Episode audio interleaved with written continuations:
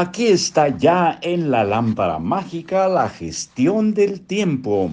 Nos referimos a esta lectura que hemos hecho durante algún tiempo y nos falta todavía la mitad para una estrategia para alcanzar tus objetivos original de Keith Ellis. Empresa activa la editorial Marcos Alfredo Coronado en Libros para oír y vivir. La gestión del tiempo es eh, el número 10. El número 10 lo estaremos leyendo a continuación. El eh, décimo capítulo. Hemos analizado los dos tipos de tiempo, vertical y horizontal. Hemos visto cómo podemos encontrar tiempo adicional hasta en el horario más apretado. Ahora tenemos que concentrarnos en cómo gestionar el tiempo, en cómo administrar el tiempo con la eficacia necesaria para que nuestros deseos se cumplan.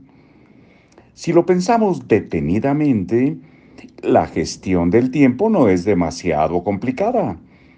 De hecho, toda la gestión del tiempo se puede reducir a un único principio asombrosamente sencillo. Lo más importante es lo primero. Este principio a su vez consta de dos pasos. Uno, definir cuál es la cosa más importante que debería estar haciendo ahora. Dos, pasar a la acción. Todo lo demás es accesorio. Los principios y las prácticas que se presentan como gestión del tiempo hoy en día pertenecen a dos categorías. Las que te ayudan a ejecutar estos dos pasos y las que solo son una pérdida de tiempo. La gestión del tiempo comienza cuando te formulas o la administración del tiempo comienza cuando te formulas la siguiente pregunta. ¿Qué es lo más importante que debería estar haciendo en este momento?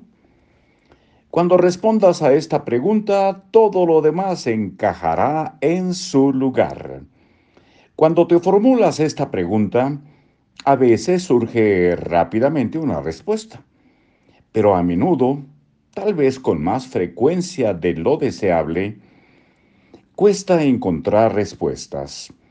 Cuando esto sucede, lo más importante que puedes hacer es definir qué es lo más importante a que debes aplicarte.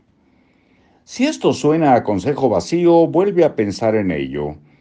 ¿Cuántas veces te has perdido en los detalles de tu trabajo sin jamás detenerte a preguntarte si todo ese trabajo merece la pena?